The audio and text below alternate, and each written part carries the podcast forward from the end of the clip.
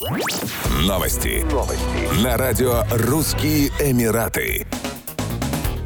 Генеральный директорат по вопросам резидентства и международным связям в Дубае сообщил о внедрении новой системы разрешений на въезд для жителей стран Персидского залива. Чтобы упростить жизнь иностранцам, проживающим в регионе, и обеспечить им беспрепятственный въезд в Объединенные Арабские Эмираты, власти активировали услугу оформления онлайн-разрешений, которые можно оформить перед пересечением границы. Для оформления разрешения необходимо предоставить оригинал паспорта, оригинал документа о резидентстве в одной из стран с САГПЗ и трудовую карточку. Заявку можно подать на веб-сайте Генерального директората, в том числе через сервис UAE Pass. Сбор за оформление заявки будет составлять 250 дирхамов. Уточняется, что резидентская виза страны Персидского залива должна быть действительно не менее года. В трудовой карточке должна быть указана профессия.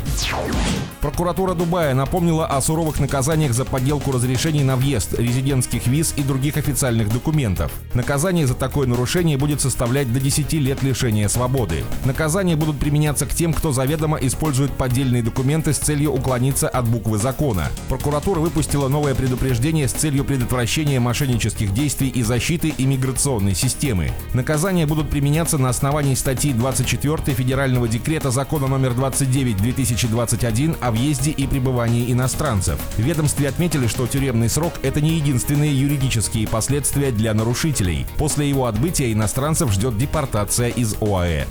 Еще больше новостей читайте на сайте RussianEmirates.com